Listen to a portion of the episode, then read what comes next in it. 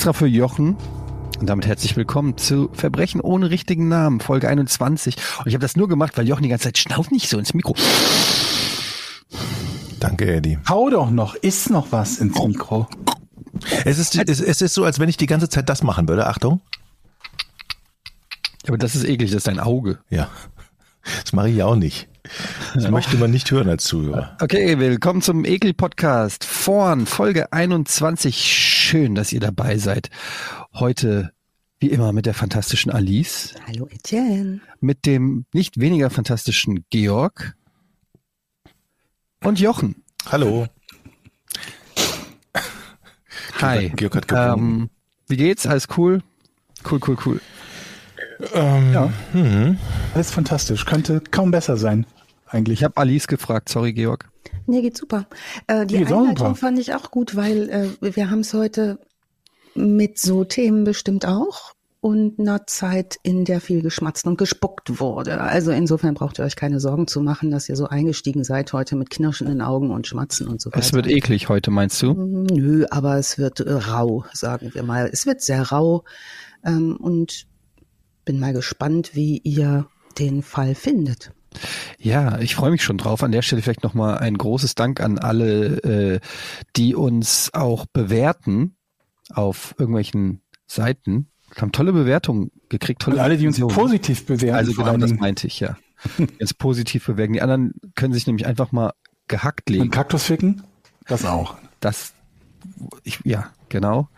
Und ähm, nee, aber das ist immer schön äh, zu lesen, dass die viele Arbeit, die ich in diesem Podcast stecke, Vor allen, Dingen, vor allen Dingen ist es schön, also wir lesen das ja tatsächlich. Also wenn jetzt jemand meint, äh, man liest das ja doch nicht und die kriegen das nicht mit, doch, wir kriegen das tatsächlich mit. Und wir kriegen immer mehr von diesen positiven Rückmeldungen, wo die Leute denn alles hören. Ich lese alles, was fünf Sterne hat. Also alles halt. genau. Eine ganz reizende Stammhörerin hat uns geschrieben und hat gesagt, ähm, sie fände das super, wenn wir, ähm, also generell findet die alles super, das ist schon mal schön, das liest sich natürlich wie ähm, Butter runter und ist ganz toll. Und die hat aber gesagt, sie wünscht sich so sehr, dass wir anfangs nicht sagen, ob der Täter, die Täterin noch lebt oder nicht, weil das findet sie so spannend, wenn es zum Schluss rauskommt. Jetzt müssen wir die gleich die, äh, die Frau mal äh, zu Anfang schon wieder enttäuschen, weil heute leben die alle deutlich nicht mehr. Das ähm, muss Es ich gleich spielt vorweg sagen. 1713. Wir sagen nicht, ob der Täter oder die Täterin noch lebt, aber Etienne, hast du das nicht neulich schon mal gesagt? Irgend in deinem anderen Podcast habe ich gehört, dass du gesagt hast, welchem? wenn- Ich habe so viele. Genau, in einem deiner 34 Podcasts hast du jedenfalls gesagt, mh, wenn äh, ich mich mal zu doll aufrege übers Leben, dann denke ich mir immer, in 100 Jahren sind alle tot, inklusive mir und Thomas Gottschalk. Ja, das ist richtig. In 100 Jahren ist einfach jeder tot, den wir kennen und bewundern. Ja, Und das finde ich äh, ist immer so eine schöne Relativierung, weil ähm, einfach niemand mehr dann was davon hat. ja. Versteht ihr? Bei Also Thomas ein Gottschalk wäre ich mir nicht sicher, ob der. So ein richtiger uplifting-Gedanke sollte es eigentlich Der sein. ist ja relativ wohlhabend, weil wer weiß, ob der bis dahin klonbar ist und sich vielleicht irgendwie einfrieren lässt. Ja, aber ich glaube, eingefrorener Thomas Gottschalk ist nicht zu vergleichen mit dem, der kommt dann Das da, der wird eingefroren dann, geht, aber das wieder aufgetaut schmeckt dann das nicht meine ich ja, der mehr. kommt dann, der kommt aufgetaut raus und ist irgendwie nicht mehr der gleiche und die Leute werden sagen, naja, jetzt schon, äh, ja genau, es ist nicht mehr Aber so ganz weißt frisch. du, wenn, wenn jetzt, wenn ihr jetzt die Möglichkeit hättet, man, also so einen kompletten Menschen einfrieren zu lassen, ist ja relativ teuer. Und für DNA braucht man nicht viel. Also man könnte ja auch sagen, man lässt nur ein Stückchen DNA von sich einfrieren. Es gibt ja welche, die lassen wollen dann ihren Kopf einfrieren. Obwohl, nee, Moment, du willst ja auch das gespeichert haben, was du erlebt hast, ne? Das ist ja in der DNA nicht drin. Hm. Ja. Wo ist das denn drin, ne? Weiß ich, bleibt das im Kopf nach dem Ableben? Hm. Wäre das wieder abrufbar? Ich glaube schon, man muss es auf so einen USB-Stick, ähm, Die Schnittstelle fehlt halt noch, ne? Dafür die USB-Schnittstelle. USB-C. C wie Kopf. Also der soll ja, ja, C wie Glaubt Kopf. ihr, glaubt ihr, es denn irgendwann möglich, dass es so eine Industrie gibt, die aus einer DNA dann wieder den kompletten alten Menschen zusammenfummeln kann? geht? So dass man sagt, okay, ich möchte, dann hast du einen Stammbaum, gehst zu der Firma und sagst, ich möchte gerne meine Ur-Ur-Uropa wieder zurückhaben. Zum Beispiel. Vielleicht kannst du so deine Mordstrafen rückgängig machen. Dann wird halt einfach derjenige, den du ermordet hast, zurückgeklont. Und, dann, hat er nie umgebracht. Und dann macht sich auch keiner mehr Gedanken über die Einziges Folgen. Problem ist natürlich, dass derjenige dann erstmal nur ein Baby ist. Ne? Wenn jemand also deinen, deinen erfolgreichen Ehemann umbringt oder so, dann heißt es, hier ist, hast du den Jürgen zurück.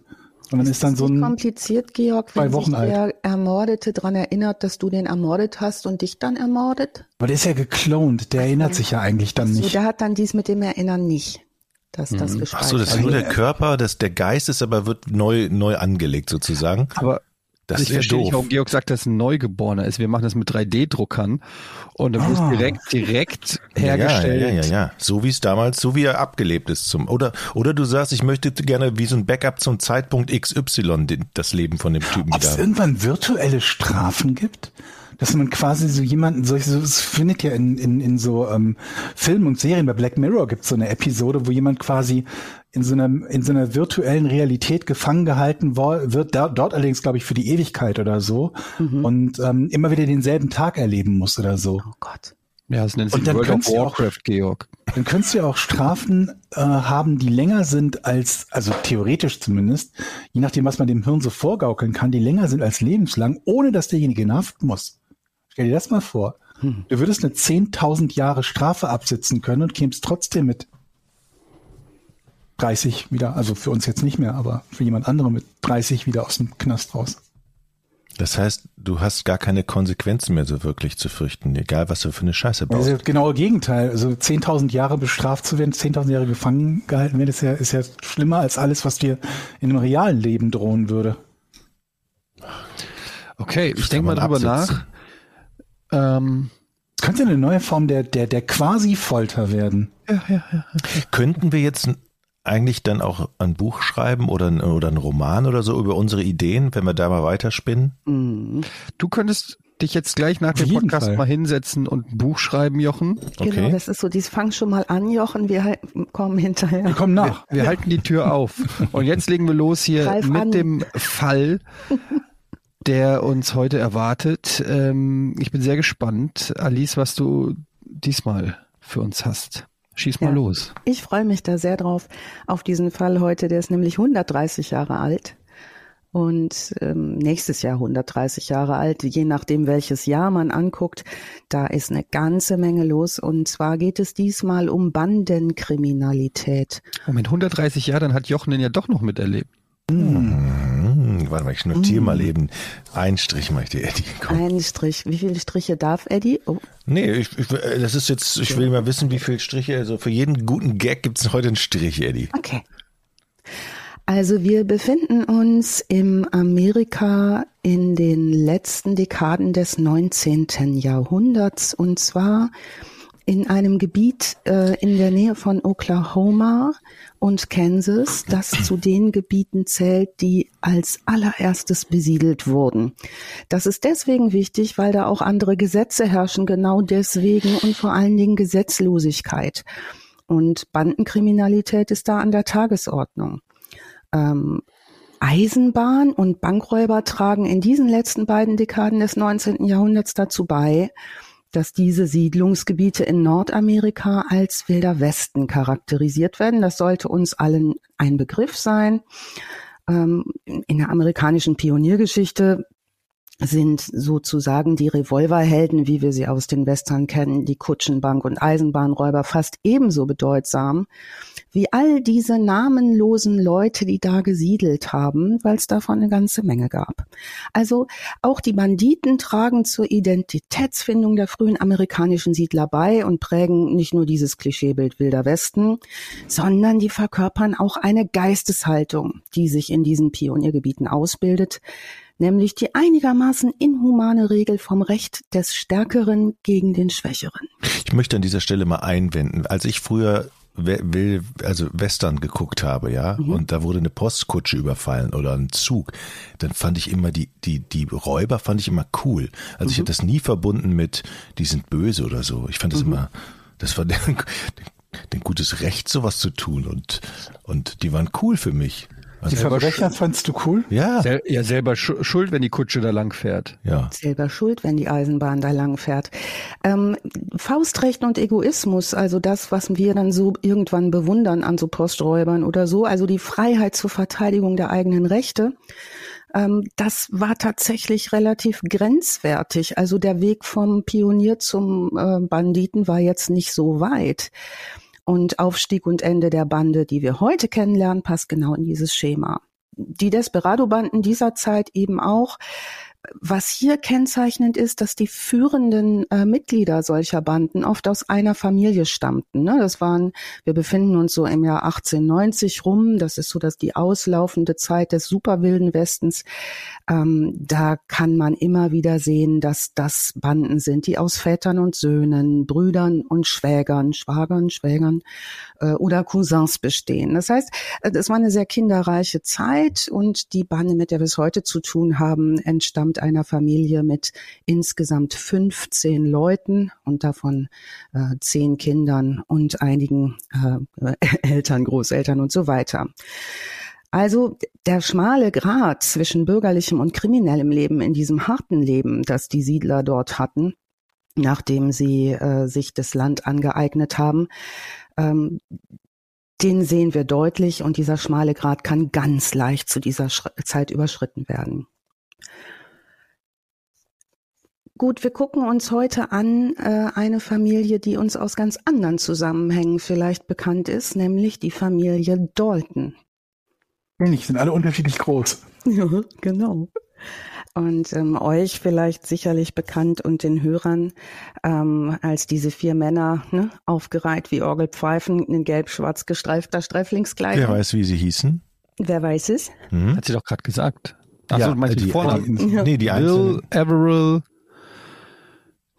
Will Dalton, Averill Dalton. Hm. Will und Averill, das ist der Große und der Kleine. Die haben halt die meisten. Die anderen beiden, die in der Mitte, Ja, der, die kam nie vor, ne? Das war immer nur, der Kleine hat immer alles bestimmt, glaube ich, ne? Der Kleine war der Chef und der, Will, lang, und der lange Lulatsch war der. Dummkopf, ne? ja. Irgendwie sowas. Egal. Ja, ich gucke gerade, ob ich die Namen der, ähm, der Daltons aus den berühmten Lucky Luke Comics finde. Ähm, macht aber nichts, finden wir vielleicht später nochmal, denn die Namen derer sind nicht die Namen der echten Daltons und die gucken wir uns heute an. Ähm, die Daltons, mit denen wir es heute zu tun haben, ist eine äh, Bande, die aus Brüdern besteht. Und äh, die holen sich noch den einen oder anderen dazu. Wer das so sein kann, gucken wir uns nochmal genauer an. Ähm, später haben Chronisten gesagt, dass diese Dalton-Bande so die legitimen Nachfolgern des legendären Jesse James gewesen seien. Ähm, und da kommen wir in wieder so eine komische Richtung von so Robin Hood Heldentum, der Verbrecher, der hilft und so weiter. Da wollen wir gar nicht so gerne hin und das stimmt auch überhaupt nicht. Das waren die Daltons nämlich überhaupt nicht und das waren nicht die, äh, die äh, Jochen in den Western so nett findet oder so ähm, aufregend oder wie auch immer, sondern das waren tatsächlich äh, Schwerstverbrecher. Parallelen gibt's allerdings zu Jesse James. Auch diese Dalton-Söhne sind Farmersöhne. Die haben total festgefügte Feindbilder, nämlich ein ganz großes Feindbild und das ist die Eisenbahn, die im 19. Jahrhundert ähm, unterdrückend wirkt für die kleinen Siedler und der Moloch des östlichen Großkapitals ist. Das ist das eine. Die Eisenbahn macht es den Siedlern sehr schwer und äh, die Banken machen das Moment, Moment, wa- warum macht die Eisenbahn es den Siedlern schwer? Die Eisenbahn unterdrückt, also die Eisenbahn und Gesellschaften stellen Leuten zu Dumpinglohnpreisen ein. Das heißt, zu- zum Beispiel müssen die Menschen, die dort für die Eisenbahn arbeiten, auch in dem, in den Company-eigenen Geschäften einkaufen zu überhöhten Hm. Preisen und so weiter und so fort. Das heißt, wir haben es eigentlich fast mit einer modernen Sklavenhaltung zu tun und dieses beginnende sich in industrialisieren bedeutet für die kleinen Siedler, dass sie ähm, auch ihre Mark nicht mehr machen können. Also die Eisenbahngesellschaften sind eigentlich so im, in den Köpfen der Siedler diejenigen, die das Leben eher erschweren als erleichtern und damit zu fahren können sich sowieso nur die leisten, die auch Geld haben. Das heißt, das ist eine ähm, eine Einrichtung, kann man so sagen, die ähm, das den kleinen Leuten nicht einfach macht. Also zusätzlich bereichern sich die Banken auf Kosten der kleinstädtischen Bürger und Siedler, die Banken, die die großen Gelder machen.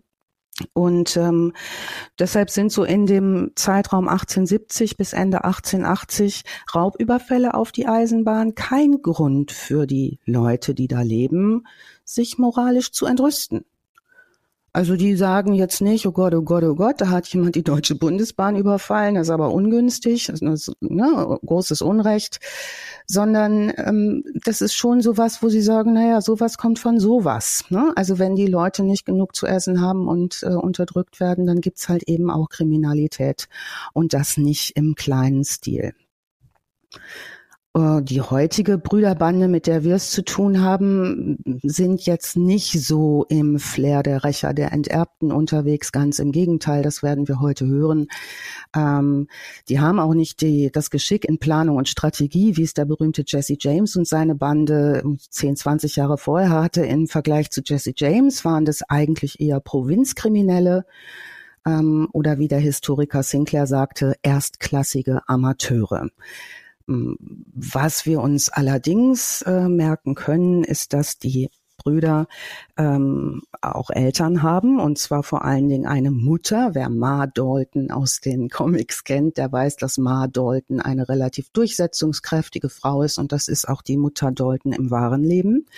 Ihre Mutter heißt Adeline Younger und sie ist die Tante der Younger-Brüder, die in der Bande mit Jesse James waren. Also auch hier haben wir eine familiäre Verknüpfung. Und der Vater ist Louis Dalton. Heute werden wir kennenlernen zumindest drei ihrer Söhne, nämlich Bob, Bill und Emmett. Und da merkt ihr schon, das sind nicht die Namen, die wir aus den Lucky Luke Comics kennen, sondern die hießen anders. Die hießen nämlich Joe, William, Jack und Averill. Danke, Jochen. Mhm.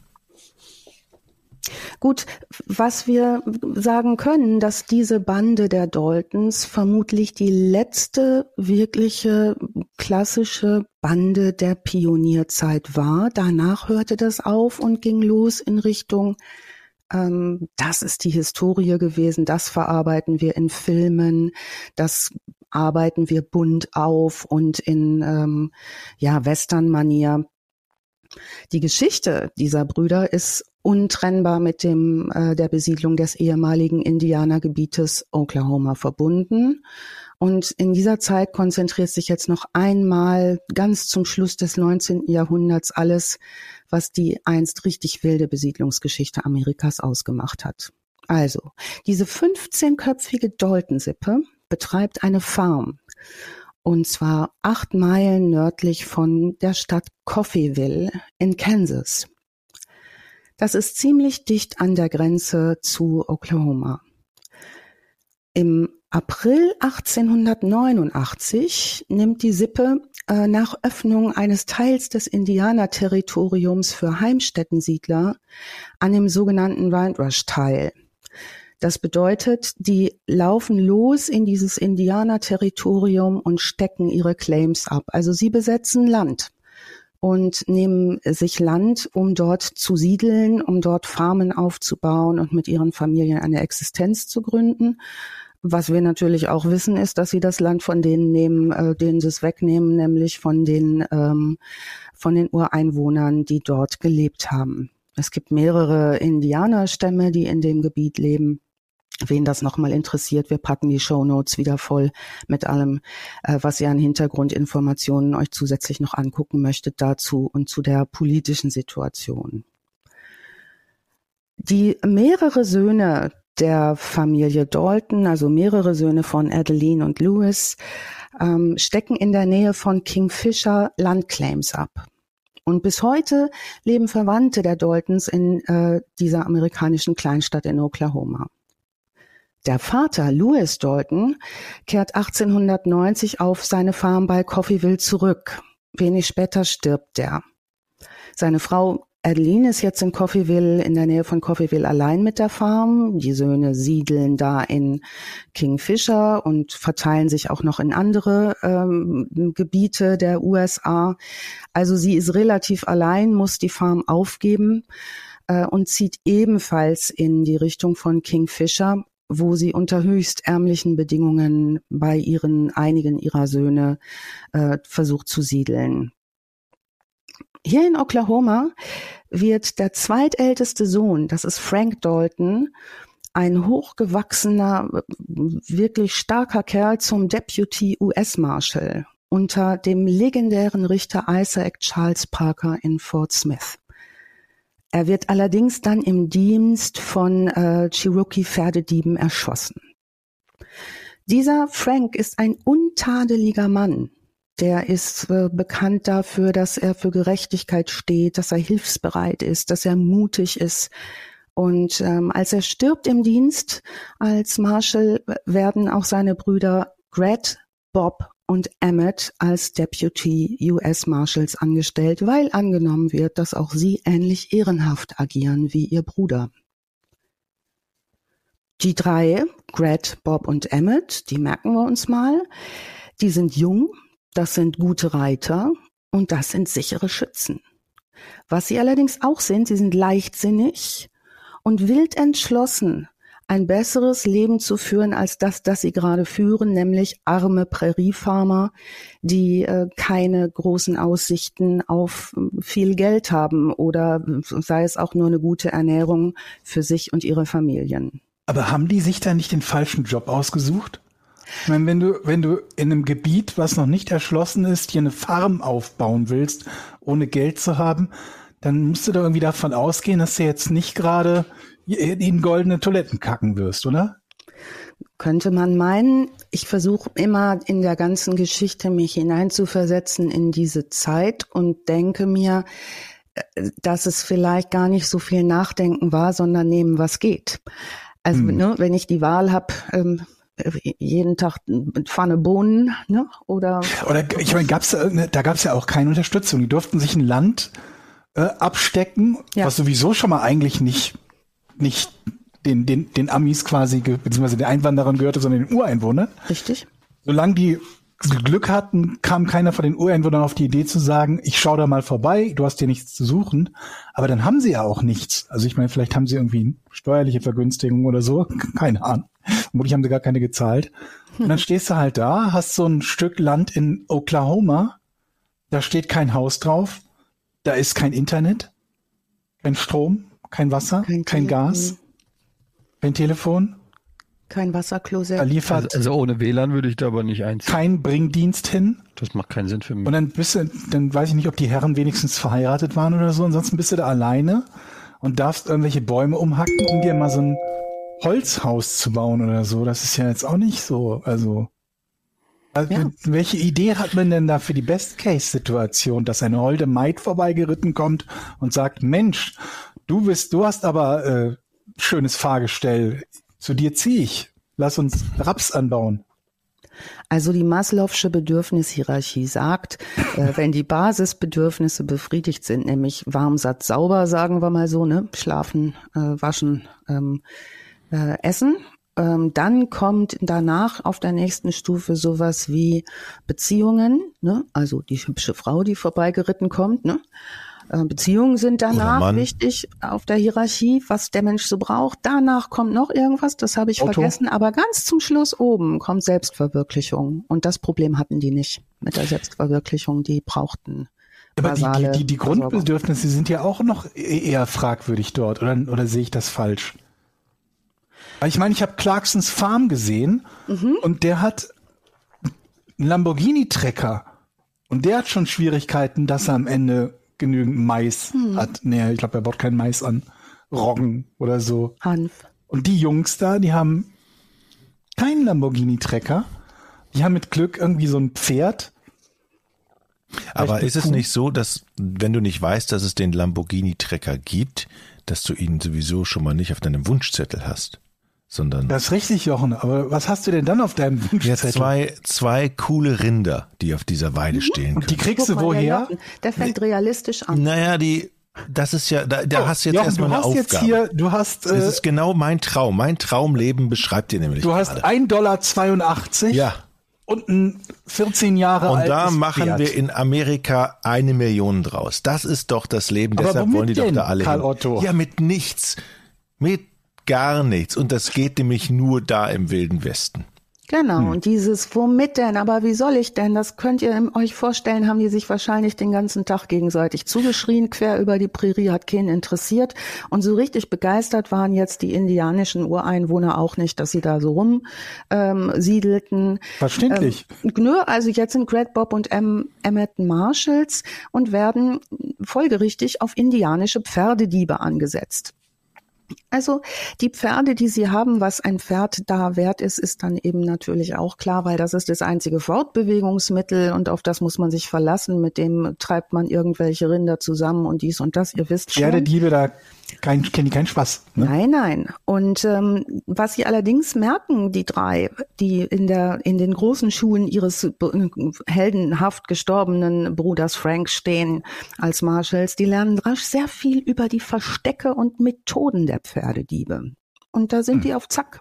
Ne? Also ist ja vielleicht auch sowas, was man häufiger kennt, wenn Menschen, die ermitteln, nur lang genug in den jeweiligen kriminellen Kreisen sich bewegen, kommen die auch auf Ideen. Ne? Das Mhm. heißt, wenn ich immer sehe, wie geht was und wie ist eine Methode, merken die, Mensch, der geht ganz schön fix. So Ja, und vor allem, wenn die merken, wie werden die Leute gefasst und sich dann Richtig. denken, hey, wenn ich das nicht mache, werde ich vielleicht nicht gefasst. Und die Quote war nicht besonders gut. Das heißt, du hattest in dieser wenig dünn besiedelten Ecke natürlich auch Ja. jede Möglichkeit, dich sehr lange zu verstecken, wenn du kriminell unterwegs warst.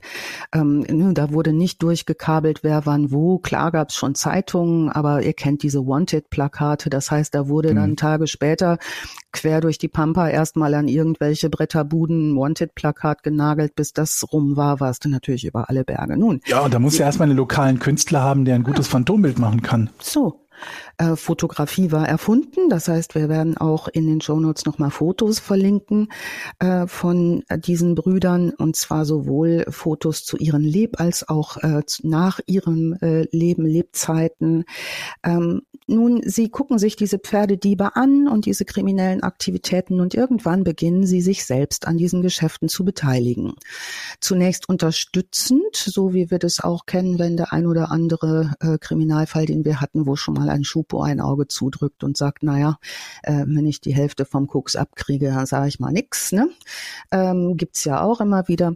Ähm, gut, sie beteiligen sich selbst ähm, und ähm, haben ab 1890 unweit des Cimarron River ein Versteck für gestohlene Pferde. Das heißt, da sammeln die ihre gestohlenen Pferdchen, äh, treiben sie von dort aus nach Kansas, Grenze ist sehr nah, und verkaufen sie in Kansas. Also machen ihre ersten Dollars mit äh, kriminellen Aktivitäten im Rahmen ihrer Marshall-Tätigkeit. Nun, wie wir uns vorstellen können, diese und andere dubiose Geschäfte, da gehen wir nicht nur nicht so sehr ins Detail, da ist eine Menge los gewesen, die fliegen auf und sie werden folgerichtig als Marshals abgesetzt. Das heißt, die werden suspendiert vom Dienst und sind jetzt ihre Marshallposten nach relativ kurzer Zeit auch schon wieder los. Das heißt, sie stehen schon bald selbst auf den Fahndungslisten ihrer ehemaligen Kollegen und verlassen zeitweise auch Oklahoma. 1891 spekuliert man, seien sie in Kalifornien gewesen. Da lebt nämlich einer ihrer Brüder, Bill, der auch irgendwie dort kriminell unterwegs war, auch zwischendurch schon mal da im Gefängnis gesessen hat. Gerüchte fliegen auf oder gehen umher, dass sie dort im Februar 1891 ihren ersten Zug ausgeraubt hätten. Das wissen wir als Chronisten stimmt nicht. Die halten sich tatsächlich immer in der Nähe Oklahomas auf. Einige Cowboys einer äh, anderen Ranch, der H, äh, HX4 Ranch, dazu gehören Bill Powers, Dick Broadwell, Charlie Bryant und Bill Doolin, schließen sich ihnen an. Das heißt, die vergrößern ihre Gruppe ähm, und Bob Dalton, das ist der wildeste der Brüder, der führt die Gruppe an. Zu seinen Marshall-Zeiten hat Bob Dalton sich einen Namen gemacht, indem er aus einer relativ weiten Entfernung einen fliehenden Banditen erschossen hat. Das allerdings ähm, war nicht so ein ruhmreicher Coup, weil es nicht der gesuchte Bandit war, sondern dessen Sohn. Auch das ging durch die kleinstädtischen Gazetten. Also der war ein sehr guter Schütze und sehr äh, sehr wild, aber jetzt auch nicht wählerisch, wem er so ein Loch in den Kopf schießt. Hauptsache, die Quote stimmt. Gab es da eine Strafe für damals oder war das einfach, mm nee, okay, der war ja, war, der war ja auf, auf der Jagd nach einem, nach einem Bösewicht. Gut, dann kann ja. das passieren. Hätte ja nicht weglaufen müssen. Ja. Genau. Gut, also ihr merkt schon, die Zeiten sind etwas wilder und diese Selbstjustiz und dieses Selbst, ähm, also schauen, wen schieße ich wann so über den Haufen, das prägt diese Zeit. Wir schreiben den 9. Mai 1891. Das ist eine Mainacht. Bill Powers, Dick Broadwell, Charlie Bryant, Bill Doolin und unsere drei Brüder Greg, Bob und Emmett, angeführt von Bob, überfallen die Bahnstation von Wharton. Sie stoppen den Guthrie Richiter Zug, brechen in den Expresswaggon ein und zwingen den Agenten in diesem Waggon, den Safe zu öffnen. Diese Expresswaggons waren die, wo auch ähm, Güter transportiert wurden, die höheren Wert hatten, also Geld beispielsweise oder Silber und Gold, also Wertgegenstände, die nannten sich Expresswaggons. Die sind nicht schneller als der Rest vom Zug. Weiß nicht, warum die dann Expresswaggon heißen, aber wahrscheinlich ähm, ne, wird das, äh, werden keinen überholt haben von den anderen Waggons, aber hießen so. Also sie brechen ein, zwingen den äh, begleitenden Agenten, den Safe zu öffnen. Der Stationsbeamte in dieser kleinen Station ähm, will zum Telegrafen rennen und wird von einem der Gangmitglieder erschossen. Das heißt, er kann nicht mehr telegrafieren, dass hier gerade ein Zug überfallen wird. Und Minuten später verschwindet die Bande in der Nacht. Am Morgen des 10. Mai treiben sie bei Orlando eine Pferdeherde mit sich. Und das wird ihnen jetzt fast zum Verhängnis. Denn ein Aufgebot an Cowboys sieht es, nimmt die Verfolgung auf und stellt die Daltons am Skeleton Canyon. Oh, hieß der vorher auch schon Skeleton Canyon? Ich glaube, das ist so ein Canyon, wo man auch ohne erschossen zu werden mal gut einfach so vergammeln kann, wenn man nicht genug Trinkwasser oder so dabei hatte. Ach so, schade. Ich dachte, es wäre jetzt Foreshadowing von dem, was passieren wird. Na, wir schauen mal. Die Daltons können nämlich zunächst mitsamt ihrer Beute aus dem Raub und mit den Pferden entkommen. Die sind gute Reiter, haben wir eben schon gehört. Die sind jung, die sind schnell, die sind wild entschlossen.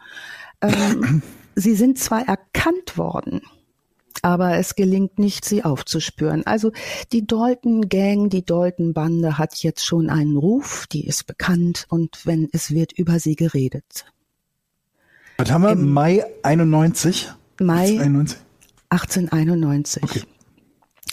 war der Überfall und jetzt sind sie bis August unterwegs. Im August 91 geht Charlie Bryant, äh, der einer der äh, Mitglieder, dem US Deputy Marshal Ed Short ins Netz. Da waren es einer weniger.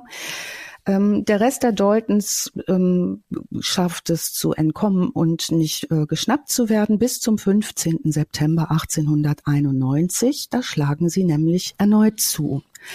Sie überfallen bei Lilietta einen Zug der Missouri, Kansas und Texas Railroad.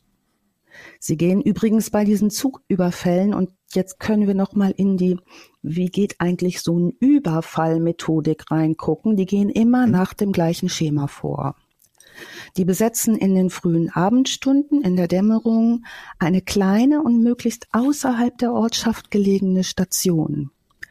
Mhm. Die überwältigen dann dort immer das Personal dann legen sie möglichst den Telegraphen lahm, also so ne, wie moderne Diebe jetzt die Telefonleitung kappen würden, ne, muss der Telegraph da lahmgelegt werden und geben dann entweder ein Stoppsignal, um den ankommenden Zug zum Halten zu bringen, ähm, oder sie übernehmen beim planmäßigen Eintreffen des Zuges einfach die Lok.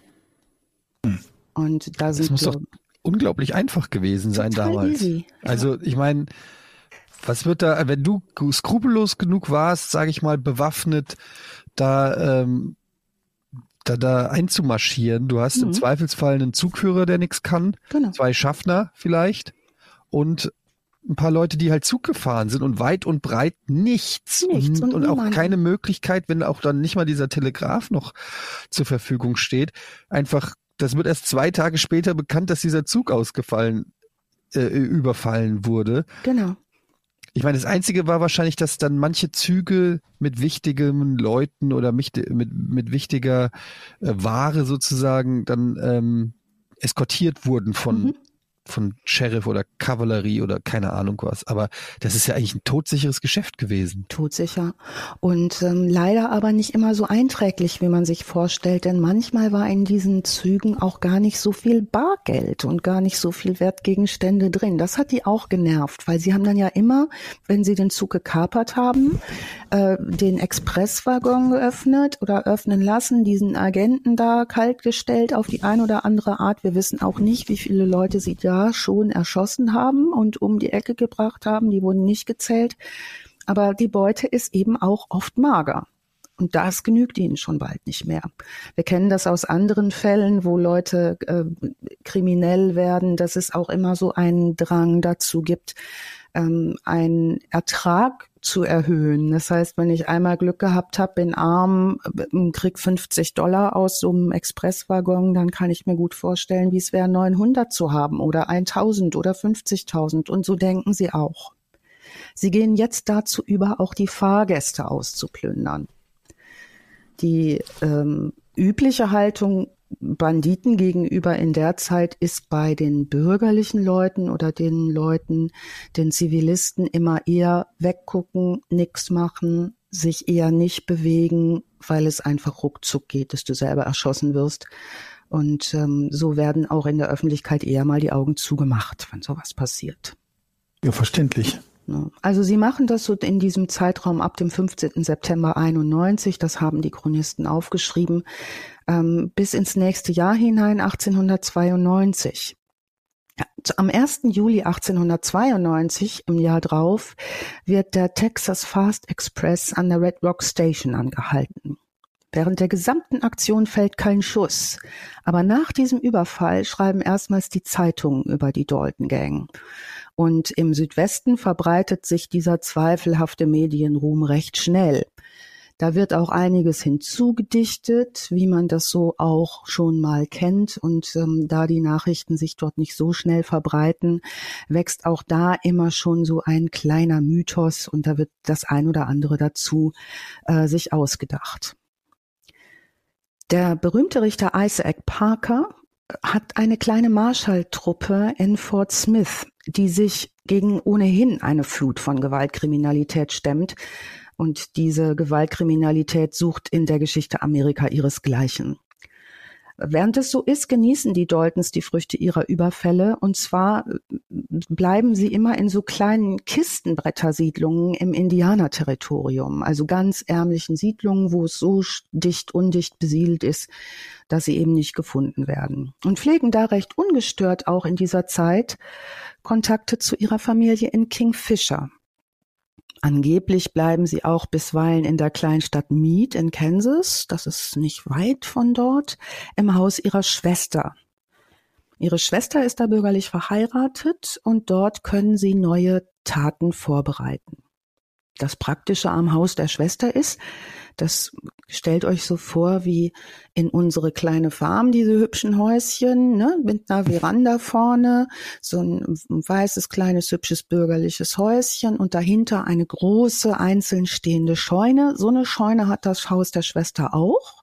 Und in dieser Scheune befindet sich ein Geheimgang, durch den die Daltons abhauen können, wenn die Gesetzeshüter kommen. Das ist auch dokumentiert und fotografiert und ähm, da kann man sich auch nochmal Bilder dazu angucken. In Oklahoma hörten wir gerade, hörten wir gerade ähm, wegen Isaac Parker und seinen Marshals eskaliert das Faustrecht, Faustrecht zu dieser Zeit.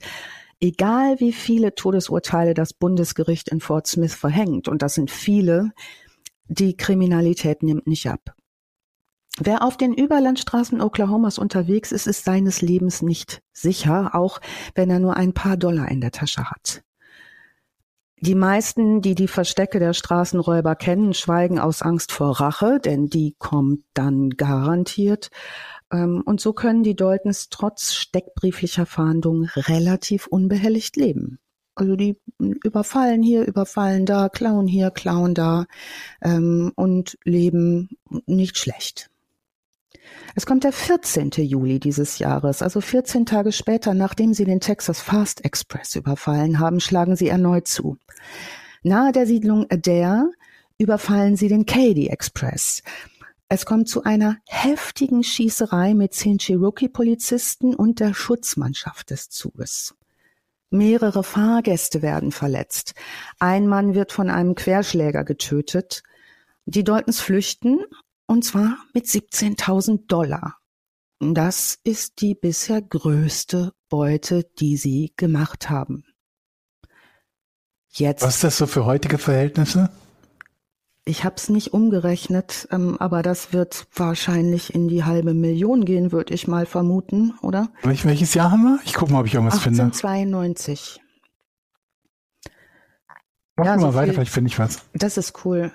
So viel äh, Geld sie jetzt eben auch haben, in dem Rahmen sind jetzt auch die Aufgebote aufgestellt, die sich auf ihre Spur setzen. Das heißt, jetzt werden die richtig verfolgt von Ordnungshütern. Da äh, ist die, sind die Marshals unterwegs, um sie zu suchen und zu finden. Und noch während sie verfolgt werden, berauben sie auf dem Weg die Bank von El Reno. Also sie sind da nicht äh, verschämt, einfach weiterzumachen. Und halbe Million Dollar ungefähr. Ah, cool. Wow, Alice, ah, also wow. haben sie richtig, haben sie richtig mitgenommen. Gut geschätzt. Also wenn man da äh, ja. den gesagt hätte, hast du mal einen Dollar so am Straßenrand, wäre man reich geworden, ne? Mhm. Hm. Da ging es um Pennies, ne? Und ähm, da ist ungefähr der, ähm, die Größe, in der wir uns da bewegen. Halbe Million, das ist nicht schlecht. Gut. Die fühlen sich recht sicher und entkommen immer wieder. Der Druck steigt aber und der Verfolgungsdruck. Die Daltons wollen deswegen das Indianerterritorium verlassen, weil es dort mittlerweile für sie ungemütlicher wird. Vorher überlegt sich Bob, wir erinnern uns, Bob ist der, der am wildesten ist, am besten schießen kann, ne? der führt die Bande an. Bob Dalton will noch eine spektakuläre Tat vollbringen, um dann die Gruppe aufzulösen. Georg, das ist ein Mechanismus, den kennen wir auch von anderen äh, Kriminellen. Ne? Einmal noch, dann höre ich auf. Ne? Von den, von den, von den Gamblern, von den Spielern. Ja. Einmal noch, ein Gewinn Einmal noch. Einmal noch. Und dann kommt der ganz große Coup. Und ähm, jetzt kann man nicht sagen, dass die Dalton-Brüder mit Intelligenz nur geschlagen waren. Das schreiben auch die Chronisten. Sie hätten es gern so gehabt und man stellt sie auch vielleicht gerne mal so hin, aber sie sind es nicht. Da war Jesse James tatsächlich ihr mehr oder weniger Cousin äh, ähm, viel, viel cleverer. Ähm, die planen nicht so super gründlich. Ne? Also die denken den Film oft nicht zu Ende und dann hauen sie halt schnell wieder ab, was sie halt sind. Sie ist schnell und stark. Schnell, stark und bewaffnet. Gut, Bob Dalton denkt nach im Rahmen seiner Möglichkeiten und seine Wahl fällt auf die Kleinstadt Coffeeville in Kansas. Wir erinnern uns, in Coffeeville, in der Nähe von Coffeeville hatten sie ihre erste Farm.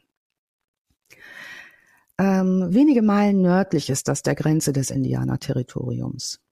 Die Daltons kennen sich da aus, die haben da gewohnt und die haben da auch noch ein paar Rechnungen offen. Die suchen sich Coffeeville nicht per Zufall aus. Coffeeville ist nämlich eine Stadt, die wächst und gedeiht zu dieser Zeit und zwar ordentlich. Der Wohlstand ist wegen mehrerer Ziegeleien dort gewachsen, also es gibt dort gute Arbeit, es gibt dort gutes Geld, die Infrastruktur steht und ähm, Coffeeville ist eigentlich keine Wildweststadt mehr, wie wir sie so klischeehaft kennen, sondern schon eine sehr bürgerliche, sehr wohlhabende kleine Stadt. Diese Ziegel übrigens, Coffeeville gibt's noch, sieht fast noch genauso aus wie vor 130 Jahren, aus vielerlei Gründen. Wer sich das mal im Netz angucken will, Coffeeville, das ist wirklich wie so eine, ähm, ja, wie sieht aus wie eine kleine Filmstadt. Also diese Ziegeleien dort gibt's immer noch und die Ziegel aus Coffeeville sind immer noch sehr beliebt, äh, wenn man die einsetzen will zum Bau von Häusern. Dieser Wohlstand steht allerdings für die Daltons symbolisch für ihr Scheitern und ihre Armut. Denn hier war die elterliche Farm zugrunde gegangen, nachdem die örtlichen Banken der Familie weitere Kredite verweigert hatten. Und wie anfangs bereits erwähnt, haben die Banken das mit vielen kleinen Siedlern gemacht, Kredite gewährt oder nicht gewährt und damit über Wohl und Wehe der Existenz der kleinen Siedlerfamilien entschieden. Jetzt entschließt sich Bob, beide Banken der Stadt, die hat nämlich zwei Banken, gleichzeitig auszurauben. Und das hat bisher nicht mal Jesse James geschafft. Es ist Mittwochmorgen am 5. Oktober 1892. Die Daltons nähern sich auf ihren Pferden zu sechst dem Ort Coffeeville. Sie werden von mehreren Personen beobachtet, die ihnen mit Pferdefuhrwerken aus der Stadt entgegenkommen. Wenige später passieren sie die Stadtgrenze. Passanten sehen jetzt nur noch fünf Reiter, denn tatsächlich ist Bill Doolin nicht mehr dabei. Angeblich, so werden wir später hören, hat sein Pferd gelahmt. Das wird seine Ausrede wahrscheinlich gewesen sein, denn Doolin findet den waghalsigen Plan von Bob Dalton nicht besonders toll und hat auch vorher schon Zweifel angemeldet, ob zwei Banken mit äh, sechs Leuten zu überfallen so wirklich so eine gute Idee sein könnte. Ähm, er bleibt zurück und wird nicht mehr gesehen. Bob, Grat und Emmett Dalton Bill Powers und Dick Broadville lenken ihre Pferde in die belebten Straßen von Coffeeville. Die tragen falsche Bärte, die haben sie sich angeklebt, um nicht gleich erkannt zu werden. Clever. Clever, ne? Bunte. ich kann also, das würde bei mir nicht gehen. Wenn ich in die Stadt gehe, ich werde immer sofort erkannt einfach. Sofort, ne? An dem falschen Bart aber auch. Georg, weißt du. Und deinem Gang. ja, nee, einfach weil ich auch immer mit dem Pferd durch die Stadt gehe. Aber du gehst so, hast es so an der Leine. Ich, kann gut ein Pferd nachmachen. Guck Voll mal. gut. Ah, du kannst doch auch so richtig wiehern wie ein Pferd, habe ich neulich in Super. ja. Jetzt haben wir die Atmo für die Szene, das ist toll. Ich finde, wir können diesen Podcast noch ein bisschen um so. Und was ist, wenn, wenn es ja, galoppiert? So Mach mal galoppierendes, galoppieren. Gut. Und jetzt ziehst du an der Leine und bremsen, bremsen. So, das Hörspiel endet jetzt hier. Ich mache mich wieder auf Mute. Brem Pferdebremsgeräusch gibt's glaube ich gar nicht, oder, Jochen? Nee, aber ich freue mich schon gleich auf die Schießerei oder was auch immer kommen wird. Oh ja, die Peng. Aber da kann Eddie ja dann gleich wieder Piu, piu. Peng. Peng. Puff. Du wärst wohl tot. Was für, was für Schusswaffen? Laser oder? Okay, wir erinnern Richtig. uns. Ähm, Bill Doolin hat sich rausgeklingt, Bob Grad Emmett Bill und Bill Doolin ist der cleverste bisher, glaube ich. Mhm. Kam mir auch so vor im Nachhinein. Georg dachte ich, was der wohl ja. macht jetzt heute. Oh nee, Jungs, jetzt ist es gerade ganz schlecht. mein Pferd. Äh, Leute, ja, ja. wir zwei belegen uns einen Moment hin. Ja. Nun, die haben jetzt ihre falschen Bärte angeklebt, ne, um nicht gleich erkannt zu werden. Und die Stimmen verstellt. Hallo, ich bin der Räuber, ich bin gar kein Räuber. Andere Hüte. Nun, ähm, obwohl sie bis an die Zähne bewaffnet sind, stört sich niemand an ihrem Anblick. Die meisten Zeugen sagen später, sie glaubten, es handele sich um ein Aufgebot von Deputy US Marshals aus dem Indianerterritorium. Die sieht man zu der Zeit häufiger in Coffeeville, weil halt die Grenze zu Kansas sehr nah ist. Ne? Also ähm, da sind eben häufiger so schwer bewaffnete Leute, die einmal so durchreiten und vermutlich auf der Suche nach dem einen oder anderen sind unterwegs. Wundert jetzt niemanden so groß. Die Daltons, die fünf, reiten in eine Seitenstraße, stellen ihre Pferde hinter dem Grundstück von Police Judge Richter Charles Mann ab und marschieren in fast militärischer Formation zur Stadtmitte, und zwar drei voraus und zwei dahinter. Hier in dieser Stadtmitte dringen Bob und Emmett Dalton zu zweit in die First National Bank ein. Die gibt's mhm. übrigens auch immer noch. Das ist ein rechteckiges Steingebäude, recht hübsch mit so großen und rechteckig. Bogen, recht, äh, rechteckig und recht hübsch, hat an jeder Seite so drei so große Bogenfenster. Also schon sehr, ein sehr schönes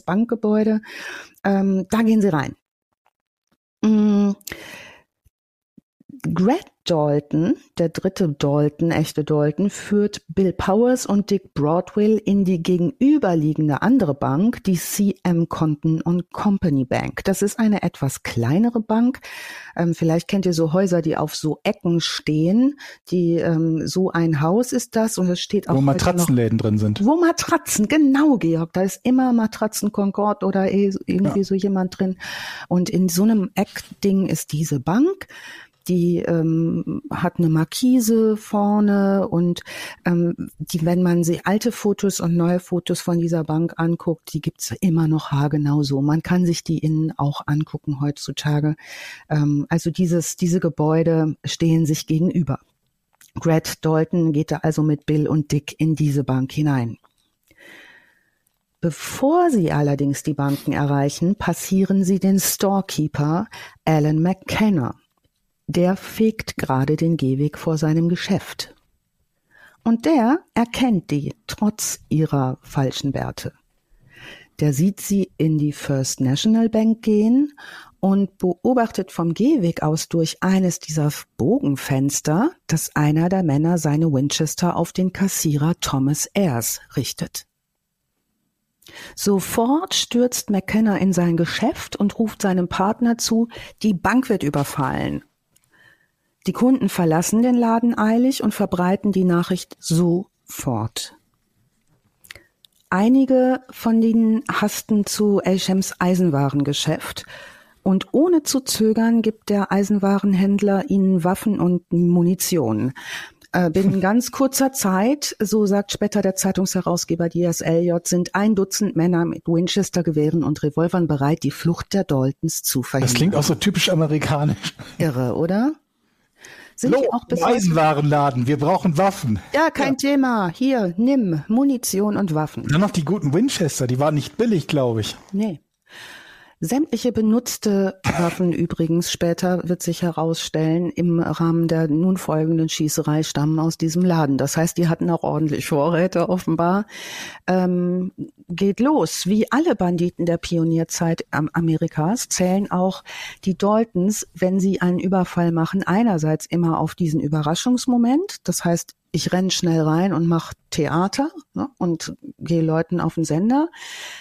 Andererseits spekulieren sie aber auch immer auf die Feigheit der braven Bürger. Das heißt, sie spekulieren immer darauf, dass niemand sich trauen wird, ihnen was entgegenzusetzen, weil sie ja Banditen sind und die Rache auf dem Fuß. Was heißt Feigheit? Ich würde sagen, gesunder Menschenverstand, dass ich nicht keiner Gruppe von bewaffneten Räubern entgegenstelle. Genau, also Feigheit wäre das vielleicht so im äh, Stil der damaligen Zeit und der Haltung solcher Dinge gegenüber äh, genannt worden, wo Selbstjustiz ja auch eher nochmal an der Tagesordnung war. Naja, ähm, Georg, es gibt so verschiedene Verhaltensmuster zwischen ähm, den Pionieren, die in mhm. den ländlichen Gebieten, diesen Bretterhütten und so weiter wohnen, in den Frontiergebieten und äh, den Bürgern von urbanisierten Städten und Dörfern. Das ist nämlich ganz interessant. Die Pioniere Tiere, die auf dem Land sind, die schützen sich und ihre Familien jederzeit selbst. Die schießen schnell. Die sind äh, nicht zu Späßen aufgelegt. Die sind das gewöhnt, überfallen zu werden, in Gefahr zu sein. Ähm, die sind auch gewaltbereiter. Die Städter jedoch, die verlassen sich stärker auf die Ordnungskräfte. Und dazu kommt, dass die rauen Zeiten der Pioniertage in diesen Jahren mehr und mehr verblassen in Coffeeville, wo es jetzt alles stattfindet, dieses, dieser reichen, satten Bürgerstadt mit Kirchen, Kindergärten und Frauenvereinen, da läuft kaum noch ein Mann mit einem Revolver am Gürtel herum. Also Bob Dalton denkt sich, hier kriege ich keinen Widerstand. Da wird nichts passieren. Ne? Hier ist gar niemand bewaffnet. Ich kann da rein in die Banken und gehe wieder raus aus die Banken und schön ist. Als die Räuber in den Banken entdeckt werden, ist kein einziger bewaffneter Mann irgendwo auf der Straße.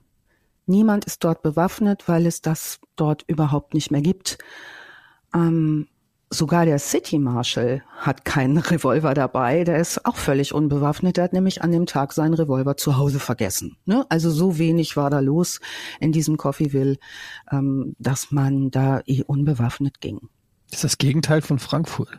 Ja, Gut, Bob Dalton wird sich in Folge nun furchtbar geirrt haben. Der Zeitungsmacher Elliot, Elliot schreibt später, Kein Mann wartete darauf, gerufen zu werden, einen Befehl zu erhalten oder einem Anführer zu folgen. Jeder wusste selbst, was er zu tun hatte, und jeder hatte nur das Ziel, die Marodeure daran zu hindern, mit dem erbeuteten Geld aus den Banken zu entkommen. Es ist 9.42 Uhr. Bereits in der Kontenbank, wo die drei äh, anderen sind, erwartet die Banditen eine böse Überraschung, denn der Kassierer Ball, der Manager Carpenter und der Buchhalter Babb behaupten, der Tresorschalter habe ein Zeitschloss, das sich vor 9.45 Uhr nicht öffnen ließe. Mit dieser Aussage gewinnen die Männer Zeit. Tatsächlich ist der Tresor, wie wir später wissen, schon seit 8 Uhr offen. Hm. Geil. Das war eine mutige Aussage so. Ja. Ich habe mich auch gefragt, wie sieht 1892 so ein Zeitschloss aus? Ja. Was ist das für eine Mechanik? Und Wecker? Ne? Traut man denen gar nicht zu, aber gab es tatsächlich. Ähm, nun, in diesem Fall ist der Tresor eigentlich öffnbar, aber Greg Dalton glaubt die Lüge und beschließt zu warten. Und in diesen drei fatalen Minuten, das sind nur drei Minuten, Insgesamt übrigens werden wir die nächsten 15 Minuten hier hören. In diesen drei Minuten ähm, sind schon zahlreiche Bürger mit Waffen versorgt. Noch vor der angeblichen Öffnung des Zeitschlosses fallen die ersten Schüsse. Das Feuer wird außerhalb der Bank eröffnet, Kugeln zerschlagen, die Spiegelglasfenster, diese schönen Ball Carpenter und Bab werfen, werfen sich auf den Boden. Die Dalton-Bande wendet sich der Straße zu und beschießt die Bürger auf der Plaza, die davor liegt. Das ist so ein, wie ein kleiner Marktplatz. Einer der Männer wird von einer Kugel von draußen getroffen.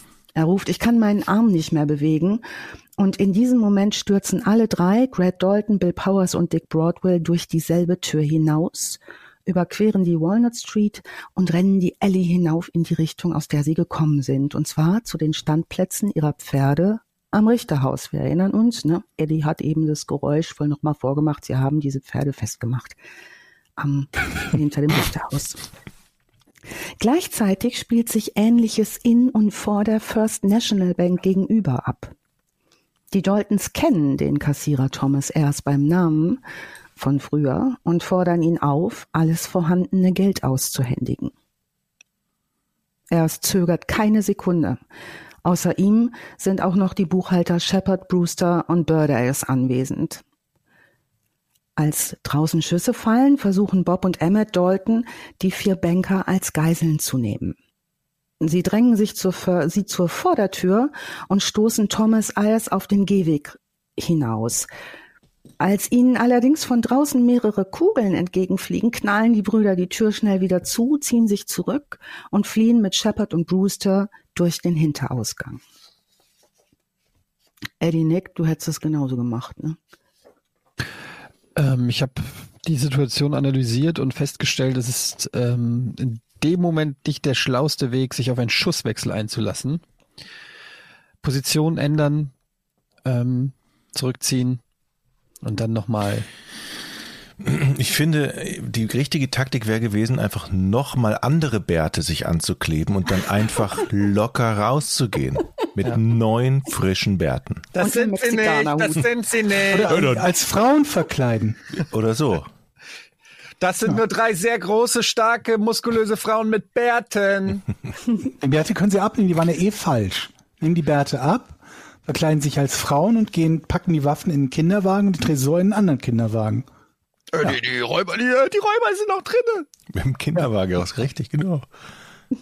Ich frage mich gerade, inwiefern diese Zivilcourage daher kam, dass die Leute, was passiert denn, wenn so eine Bank im Wilden Westen überfallen wird? Kriegt man da, sind die dann versichert, wenn du da deine, deine Ersparnisse hattest? Oder ist das so, wenn die Bank ausgeraubt wird und du bei deiner Bank das Geld, bei der Bank das Geld hattest, dann bist halt, dann war's das. Oh, Geld ist halt weg. Nö. Unsere Coffee Bill Bank, die macht jetzt zu. Hast du Pech gehabt. Nun, an dem Einsatz der Bürger kann man deutlich bemerken, dass die jedenfalls keine Lust haben, dass ihre Bank ausgeraubt wird. Das können wir mal konstatieren. Ja. Und wie Eddie sagt, unterstützen die lokalen Geschäfte quasi, Local Business. ja, genau. Ne, da ist eine starke Solidarität ähm, mit denen, die da äh, in der Bank sind und auch wahrscheinlich mit dem Geld, was in der Bank liegt und den äh, dem äh, Silber und dem Gold. Und wie. Vielleicht schießen die auch nur gerne. Hm. Sie können es jedenfalls ganz gut. Ähm, hauen durch den Hintereingang ab, befolgen Etiennes guten Rat, ne, ändern den Plan und äh, lassen die Geiseln frei, als sie die Ellie erreichen. Jetzt beginnt das Drama, das die Stadt Coffeeville und die Dalton-Bande in die amerikanische Justizgeschichte eingehen lässt. Mhm. In den Straßen von Coffeeville beginnt ein Feuersturm. Die Bande versucht, zu den Pferden zu kommen, mit zunächst gar nicht mal so schlechten Chancen, obwohl aus mehreren Hauseingängen auf sie geschossen wird. In der Aufregung haben viele Bürger nicht bemerkt, dass die Daltons längst nicht mehr in den Banken sind. Die schießen auf die Fenster und Türen der Banken, während die Daltons bereits rennen und unterwegs sind. Insofern, Etienne, ne, alles richtig gemacht. Hintergang, Ausgang, raus und ähm, Klar. gut. Ähm, als erster wird der Frachtwagenfahrer Charles Gump verwundet. Als der von seinem Kutschwagen springt und zu Elshams Hardware Store äh, rennt, um sich da eine Waffe zu holen und dort von dort aus mit seiner doppelläufigen Schrotflinte auf den Gehwerkweg zu stürmen, sieht er die Daltons nicht kommen, aber sie sehen ihn. Bob Dalton reißt seine Winchester hoch und schießt. Die Kugel durchschlägt Gums rechte Hand, zerschmettert den Schaft der Schrotflinte und zerbeult den Lauf. Gump wird stark blutend in den Store zurückgezerrt. Das nächste Opfer auf dem Weg ist der junge Lucius Baldwin. Der stürmt ebenfalls nach dem ersten Alarm aus Asians Eisenwarenladen, blickt in Richtung der Banken die Straße hinab und bemerkt nicht, dass die Bande sich von hinten nähert. Einer der Daltons brüllt ihm zu, er soll die Waffe fallen lassen. Doch in Schockstarre reagiert der Junge nicht sofort und wird im nächsten Moment von einer Kugel in die linke Brusthälfte getroffen. Während der Junge auf der Straße verblutet, flüchten andere Passanten in Hofeingänge und in die Geschäfte. Die Daltons drehen sich nun um und rennen nordwärts, biegen in die achte Straße ein und wenden sich der Union Street zu. Auch ein zweites Waffengeschäft, das Waffengeschäft Boswell Co., ähm, hat Bürgern sofort Waffen ausgehändigt. John Clur von der Firma Lurk Clur, die haben so einen Mietstall, wo man sich einen, ne, so wie heute eine Mietgarage, kann man so in so einen Mietstall seine Pferde unterbringen. John Clur ist einer der ersten, der eine Winchester im Store von Boswell Co. erhält. Und er geht schon früh mit einigen anderen auf dem Gehweg vor dem Geschäft in Stellung. Von dort hat er gute Sicht auf die Kontenbank, also auf die etwas kleinere Bank, die äh, diese Matratzengeschäft-Hausform hat. Ne? Die Daltons kämpfen sich schießend weiter durch die Stadt. Ihr nächstes Opfer ist der Schuhmacher George Cuban. George Cuban steht mit einer Winchester am Eingang von Remmel's Drugstore, um die Vorderseite der First National Bank zu beobachten. Die Daltons kommen jetzt jedoch von der Seite.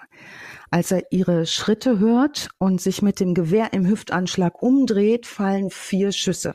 Eine Kugel trifft ihn ins Herz, er stürzt zu Boden. Ein älterer Mann, Charles Brown, dessen Geschäft sich nördlich des Drugstores befindet, hastet schnell auf die Straße, um Cuban zu helfen. Er beugt sich über ihn, stellt fest, dass er tot ist, hebt die Winchester auf und wendet sich den Daltons zu. Die Daltons feuern im Laufen. Tödlich verwundet stürzt Brown neben Cuban nieder und stirbt drei Stunden später an seinen Verletzungen. Diese Fluchtgasse der Daltons übrigens, die kann man sich heute in Coffeeville angucken, die heißt seit der Zeit Death Alley. Die Daltons flüchten unter Beschuss weiter, wild schießen, denken nicht daran aufzugeben und äh, ein Chronist wird den Kampf später die blutigste Viertelstunde in der Geschichte der Pionierzeit nennen.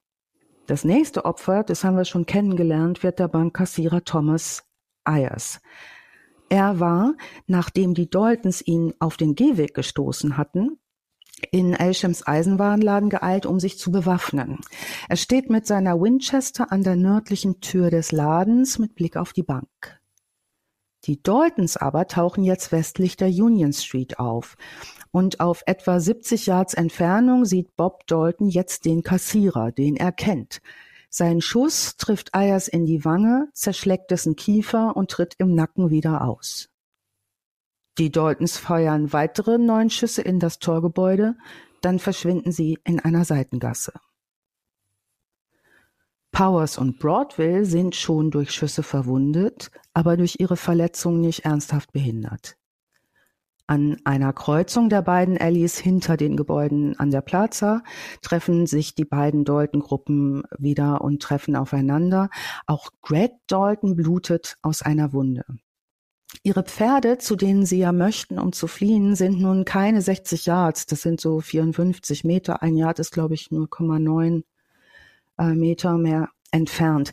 Die Pferde sind an einem Zaun hinter dem Richterhaus angeboten, angebunden. Dieser Zaun führt zum Hof von John Clurs Mietstall. Von dem haben wir eben schon gehört, von John Clur, der sich bewaffnet hat. Bob, Bob und Emmett Dalton sind noch unverletzt. Und auch trotz der Verwundungen der drei anderen sind alle fünf noch höchst agil und gefährlich, müssen sich jetzt jedoch auf diesen letzten Yards vollkommen exponiert und ungeschützt bewegen, weil es dort keinerlei Deckung mehr gibt. Mittlerweile haben sich einige Bürger in gute Schusspositionen gebracht. Darunter auch John Clur, der ist der beste Schütze der Stadt. Er hat von der Plaza aus beobachtet, in welche Richtung die Bande flieht. Der rennt zum Mietstall und durchquert die Scheune. Hinter dem Hof sieht er die Pferde der Daltons und geht hinter einem Bretterzaun in Deckung. Er kriegt jetzt einen großen Schreck, denn er sieht den städtischen Polizeichef Marshall Connolly, der die Allee heraufrennt. Gerade eben hat Herr Connolly noch gesprochen. Connolly hatte sich nämlich im dritten Stock eines Gebäudes neben der Plaza aufgehalten, als die Schießerei losgegangen ist, war hinausgerannt und hat Blur getroffen und hat ihm erzählt, er sei unbewaffnet, weil er am Morgen seinen Revolver zu Hause hat liegen gelassen. Auch er wird von den Swisher-Brüdern mit einer kleinkalibrigen Winchester ausgestattet und hastet nun zu dem Platz der Pferde in der Annahme, dass die Daltons vor ihm auftauchen. Die Daltons biegen aber hinter ihm in die Straße ein, entdecken ihn keine sieben Meter vor sich und Greg Dalton schießt ihm sofort in den Rücken. Connolly fällt vornüber aufs Gesicht und ist wenige Minuten später tot. Heute wird er öfter als Held gehandelt, aber seine Heldenrolle wird von Historikern aufgrund seines Verhaltens sehr kritisch gesehen, weil er sich jetzt als Marshall nicht besonders clever verhalten hat und so ganz unbewaffnet war auch nicht so im äh, Sinne seines Dienstauftrages. Nun, die Daltons geraten jetzt ins Schussfeld von John Clur. John Clur schießt und mit seinem ersten Schuss streckt er Bob Dalton nieder. Dann zielt er auf Bill Powers, der als erster die Plaza erreicht und schießt ihn mit seiner zweiten Kugel aus dem Sattel. Clur repetiert, feuert konzentriert weiter und trifft Greg Dalton am Hals. Dick Broadwell taumelt bereits verwundet aus einem Hinterhof hervor und schleppt sich zu den Pferden. Er zieht sich in den Sattel und reitet an, als der Friseur Carrie Seaman mit seiner Schrotflinte und John Clur nahezu gleichzeitig schießen. Beide treffen Broadwell. Er wird förmlich durchlöchert, klammert sich im Sattel fest und sprengt die Straße hinunter. Er hält sich noch ungefähr eine halbe Meile, also so ungefähr 500 Meter, 5, 6, 700 Meter auf dem Pferd. Hastig stellen äh, die Bürger der Stadt ein Aufgebot zusammen, das die Verfolgung aufnimmt. Westlich der achten Straße stoßen die Männer auf Dick Broadwell, der seitlich der Straße liegt. In einiger Entfernung von ihm steht sein Pferd. Der jüngste der Brüder, Emmett Dalton, ist die längste Zeit unverletzt. Er schwingt sich in den Sattel, eine Kugel durchschlägt seinen Arm und bleibt in seiner Hüfte stecken. Diese Verwundung ist verkraftbar ähm, und er hat den Sack mit der Beute aus der First National Bank bei sich. Er gibt seinem Pferd die Sporen, sieht dann aber, dass sein Bruder Bob, der am Boden liegt, sich noch bewegt. Er reißt das Pferd herum, galoppiert zurück, beugt sich weit und tief aus dem Sattel und versucht, die Hand seines Bruders zu fassen, um ihn aufs Pferd zu ziehen. Jetzt hat er die Rechnung ohne den Friseur gemacht, denn Carrie Seaman hebt seine Schrotflinte und feuert beide Läufe gleichzeitig ab. Die doppelte Ladung trifft Emmett Dalton in den Rücken und reißt ihn aus dem Sattel. Der Sack mit 20.000 Dollar Beute platzt auf. Jemand ruft, they are all down. Sie sind alle erledigt.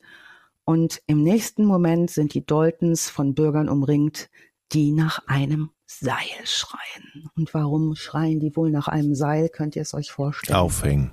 Aufhängen. Tauziehen. Ah, okay. so, ja. Los, Aber die Rechnung- lustig, jetzt tauziehen. Die Rechnung ohne den Friseur gemacht, finde ich einen super Spruch. Ja, oder ne? Naja gut, das, ähm, was da jetzt in den letzten 15 Minuten passiert ist, war deutlich nicht vergnügungssteuerpflichtig, wie mein Vater immer zu sagen pflegt. Also da ähm, ist viel äh, Blut, viel ähm, Geschrei, viel fertig. Die sind durch, die Leute, ne, die das erlebt haben. Die wollen den noch lebenden Emmett Dalton lynchen. Ne? Unter diesen Männern ist auch der Zeitungsherausgeber und Rechtsanwalt David Elliott. Das ist unser späterer Berichterstatter. Da habe ich viele Quellen von dem gelesen. Ähm, der kennt die Dalton-Brüder, wie viele in Coffeeville die Dalton-Brüder kennen. Der hat nämlich ihre Mutter, Adeline Dalton, mehrfach auch als Anwalt vertreten im Kampf gegen die ähm, Banken und zum Erhalt ihrer Farm, was, wie wir wissen, nicht erfolgreich gelungen ist. Er schafft es aber, die Menge zu beruhigen und ähm, sorgt dafür, dass veranlasst wird, Emmett zu einem Arzt zu tragen, damit er medizinisch versorgt wird. Niemand glaubt sowieso, dass Emmett überlebt. Er hat 23 Schusswunden und äh, Blut da heiter vor sich hin. Später schreibt Elliot, drei Männer lagen tot am Boden, ein vierter in den letzten Zügen und ein fünfter war hilflos und blutete aus allen Wunden. Auf der Straße lagen drei tote Pferde sowie Winchester-Gewehre, aus denen noch der Pulverdampf aufstieg. Die Toten werden nun aufrecht und an den Händen gefesselt weggeschafft. Davon gibt es ein Foto, das ist einigermaßen spooky. Also die tragen die, schleifen die da nicht irgendwie durch den Sand oder tragen die weg, sondern die gehen aufrecht mit den Klemmen, die sich so unter die Achsel und latschen mit den Toten äh, beiseite die und werfen die Toten in den Hof des Marshal Offices. Am nächsten Tag kommt ein Fotograf und nimmt ein Foto der vier toten Dalton-Mitglieder auf. Die Leichen werden auf eine Holzplattform gelegt und in verschiedenen Perspektiven aufgenommen. Später übrigens wurden diese Fotos dann als Postkarten verkauft und dieses Foto ist sehr, sehr berühmt, stellen wir auch nochmal in die Show Notes. Und ähm, später auch in ihren Särgen werden sie erneut nebeneinander fotografiert und schließlich auf dem Elmwood Friedhof in der Nähe von Coffeeville in einem Gemeinschaftsgrab beerdigt. Nun läutet das Districtgericht von Montgomery das Verfahren ein. Es gibt eine Anklage gegen Emmett. Es gibt eine Bestandsaufnahme des Besitzes der, Bambi der Banditen. Colt-Revolver werden gefunden, die Sättel sind was wert, Karabiner. Äh, 900 Dollar hatte Bob dabei und eine Uhr. 73 Dollar hatte äh, Gret dabei und einen Diamantring. Und äh, später ersteigert übrigens John Clure, unser Held, der da äh, die alle erschossen hat, Gret Daltons Pferd und Bob Daltons Sattel in einer Auktion, die das Gericht später durchführt.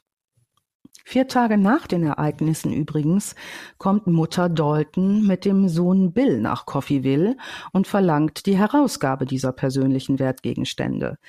Ähm, Bill, der ähm, als Rechtsanwalt arbeitet, droht sogar die Stadt auf Herausgabe der 900 Dollar zu verklagen. Ähm, da wird allerdings nie was draus. Und ab dem 11.10.1892, als Emmett wieder transportfähig ist, ähm, verlegen sie ihn nach Independence, weil nach wie vor Lynchgefahr besteht. Er braucht mehrere Monate, bis er gesundet und genesen ist. Dann wird ihm der Prozess gemacht. Der Richter fällt das Urteil und zwar 25 Jahre Haft im Zuchthaus in Lansing Und dort erholt er sich ganz hervorragend von all seinen Verletzungen und wird 14 Jahre nach Haftantritt durch den Präsidenten Theodore Roosevelt begnadigt.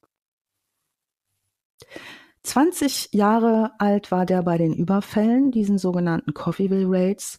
Nun ist er geläutert und macht eine Karriere als Landmakel in Bartlesville, Oklahoma, äh, Landmakler in Bartlesville, Oklahoma, heiratet, führt ein ganz bürgerliches Leben. Er kommt zu einigem Wohlstand und bezahlt in, in dem Elmwood Cemetery äh, bei Coffeeville sogar einen Grabstein aus rotem Sandstein, den man sich heute noch anschauen kann für das Grab seiner Brüder und Dick Broadwell, die gemeinsam beerdigt worden sind.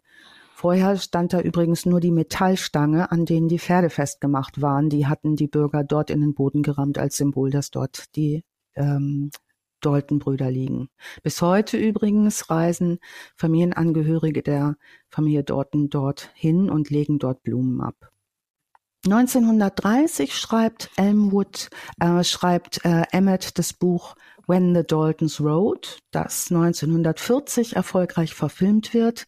Er zieht nach Kalifornien, berät dort äh, Western-Verfilmende, äh, gerät zu einigem Wohlstand und stirbt schließlich am 13. Juli 1937 mit 65 Jahren in Los Angeles. Ende. Ende.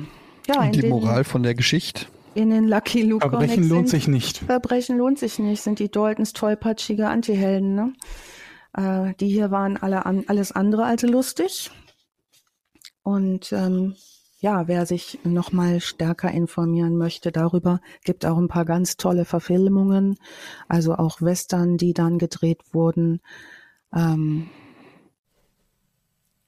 wer jetzt Western mag. Der, der letzte ich, Coup der Dalton Gang gibt's. Ja. Ich liebe Western. Das ja. Problem ist, meine Frau hasst Western. Oh. Und seitdem ich verheiratet bin, gucke ich so gut wie keine Western mehr. Oh. Aber ich habe parallel, Alice, gerade als du die Geschichte erzählt hast, bei mir kommen so viele Bilder. Ich finde ja diese, diese Feuergefechte und das ist ja so geil umgesetzt in vielen Western. Habe ja. ich mir noch mal eine, eine Liste von alten Western rausgesucht, die ich noch mal nachholen werde und gucken werde, wenn meine Frau nicht da ist oder so. Mag deine du musst Frau ja nicht flüstern, oder? Es ist ja nicht, als ob du Pornos gucken würdest, sondern Western. Flüstern beim Pornos gucken? Nein, aber ich meine, es ist ja nichts, was man vor der Frau geheim hält. Die will ja nur einfach nicht mitgucken. Die ist gar nicht Wenn ich das hier in Moral. Hast du, guckst du wieder Western? Du Ferkel. Das geht gar nicht. Ich habe das, das nee, ich, ich bin jetzt erstmal am Wochenende bei meiner Mutter. Du Unhold. Hat wieder Western geguckt. Jochen, mag denn deine Frau Brad Pitt? Ja. Ja, dann äh, die James Younger Gang äh, wäre der Film, ne? Okay. Ähm, den sie gucken kann. Der ist von 2007. Er hat wieder so ein Grinsen auf den Backen. Moment, die, nee, was? Brad Pitt, die James was Gang? Das James Younger Gang, das ist der, da spielt er den Jesse James, einen Ach so, okay, der, ja. einen der äh, Cousins von der. Und wie heißt der, wie heißt der Film? die James Younger Gang. Der Film heißt. Der Film heißt Die Ermordung des äh, Jesse, Jesse James, James, durch den Viking Robert, Robert Ford. Ford. Genau, ja. So heißt der okay. Film. Ach ja, stimmt, sehe ich hier, genau. James Achtung, Spoiler im Titel. Meinst du, da passiert was, Etienne? Man muss gerade den Film denken, John dies at the end. ja.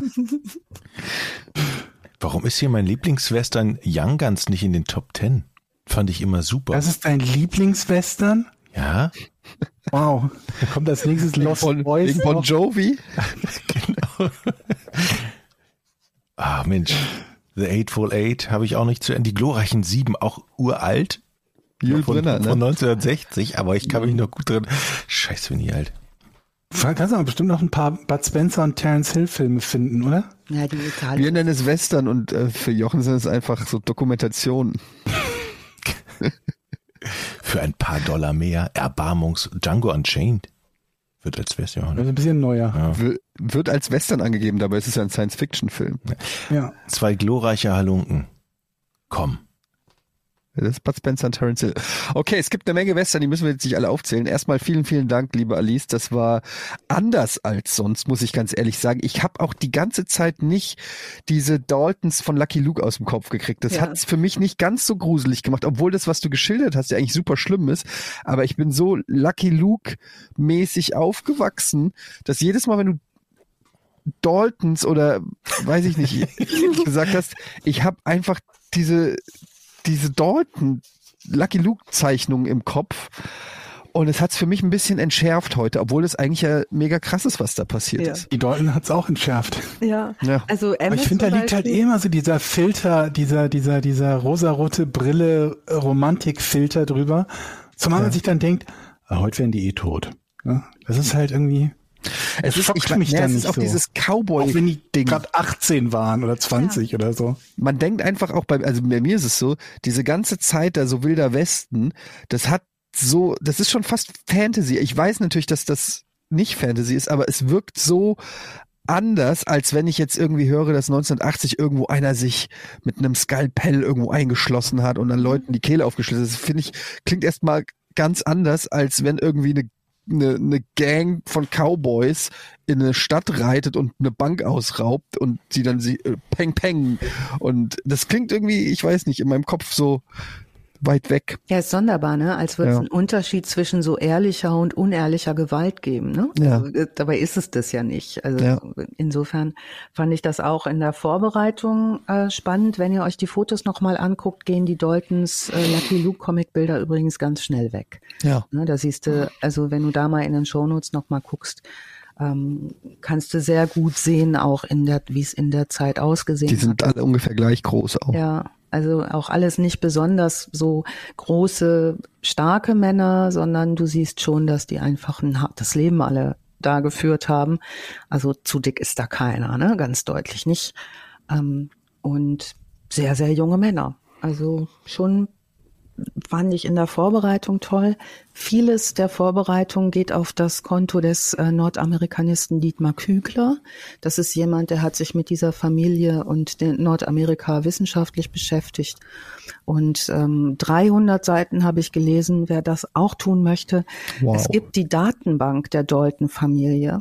Also so eine genealogische, nennt man es so, eine ähm, Anforschungsseite der Dalton Family. Und da geht, sind auf 300 Seiten ist Emmets Geschichte, Emmett Daltons Geschichte mit all diesen Zitaten aus den Zeitungen zu der Zeit und von Zeugenaussagen, Gerichtsakten, Briefe der Mutter an den Richter und so weiter. Da ist alles nochmal drin, wer da sich nochmal reinknien will. Das ist hoch, hoch spannend, wie in der Zeit gedacht und gehandelt wurde. Sehr, sehr cool. Ich möchte noch einen Hin- Hinweis geben. Die zwei glorreichen Halunken, ne? Das ist doch mit Clint Eastwood und Lee Van Cleef. Nix mit Bud Spencer. Nur mal so. Aber, ach ja, stimmt. Das ist die Dollar-Trilogie, ist der erste Teil der Dollar-Trilogie, glaube ich, ne? Zwei glorreichen Halunken. Dann kommt äh, für eine Handvoll Dollar und eine, für eine Handvoll Dollar mehr. Aber es gibt auch, äh, Ich glaube, unter den Genres, die ich nie sehen will, ist Western ganz, ganz weit oben. Ist es Ich überlege halt, ob es Genres gibt, die ich weniger sehen will als Western. Ja? Romcom, okay. Obwohl ich glaube, ich habe zuletzt eher eine? Romcom gesehen als Western. Zwei glorreiche Halunken heißt nämlich im Englischen The Good, The Bad and The Ugly, Ugly. und deshalb äh, habe ich das verwechselt. Ja. Fand aber einer der besten tatsächlich. Ist das das mit dem Ennio Morricone Soundtrack? Ja. Mhm. Dum, dum, dum. Okay, das ist ein cooles Lied.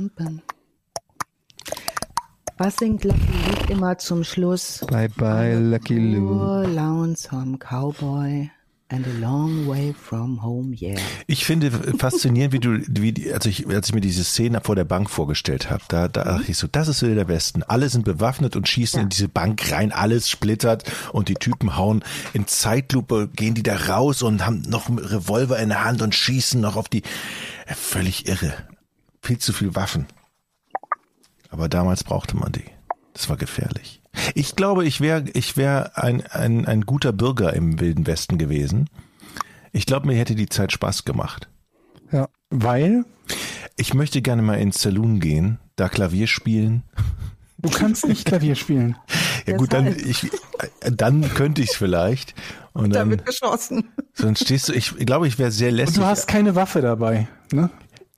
Ich hätte zwei und ein Schwert und dann wäre ich. Du willst Waffen und ein Schwert. Ja, Zwei, und ich möchte mich, ich möchte, möchte diese Atmosphäre eines Saloons mal aufsaugen, wie es da so Mhm. ist, wenn da gepokert wird und man Angst davor hat, dass man erschossen wird, wenn man, weil man, äh, weil man irgendwie bessere Ich glaube, deine Karten hat und so. Geschichtskenntnisse über diese Zeit bestehen ausschließlich aus Western, ne? Ja, Aber ist doch schön.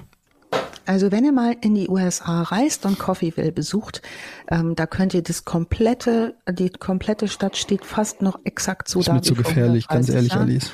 Und ähm, da sind auch noch die Umrisse auf dem Fußboden gemalt, von denen, die da überall tot rumlagen, mit Namen drin und so. Da ist richtig was geboten. Also da kannst du auch Jochen bestimmt in den Saloon reingehen und in die Bank reingehen und so. Da kannst du dir alles angucken.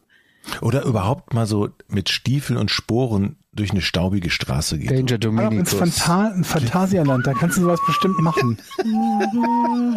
Also haben wir so lässig im Mundwinkel so einen Zigarillo, den man dann so auf die Erde schnippt. Und man musste sich damals ja keine Gedanken machen. Man konnte es einfach alles auf die Erde schnippen in den Staub.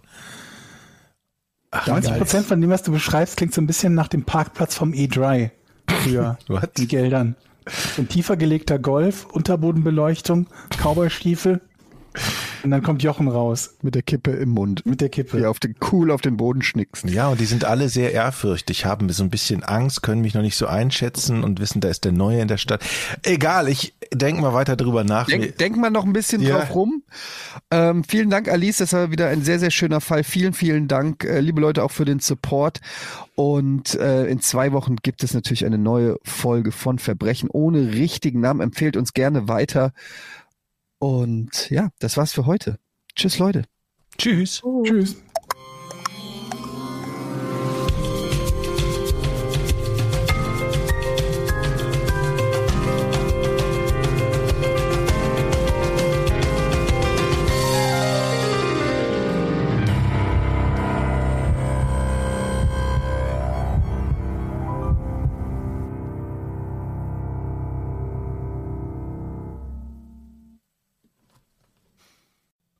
Ganz Schluss ist noch nicht. Wir haben noch was. Jetzt kommt ein bisschen Werbung. Und zwar für ein richtig geiles Hörbuch, Alice, ne?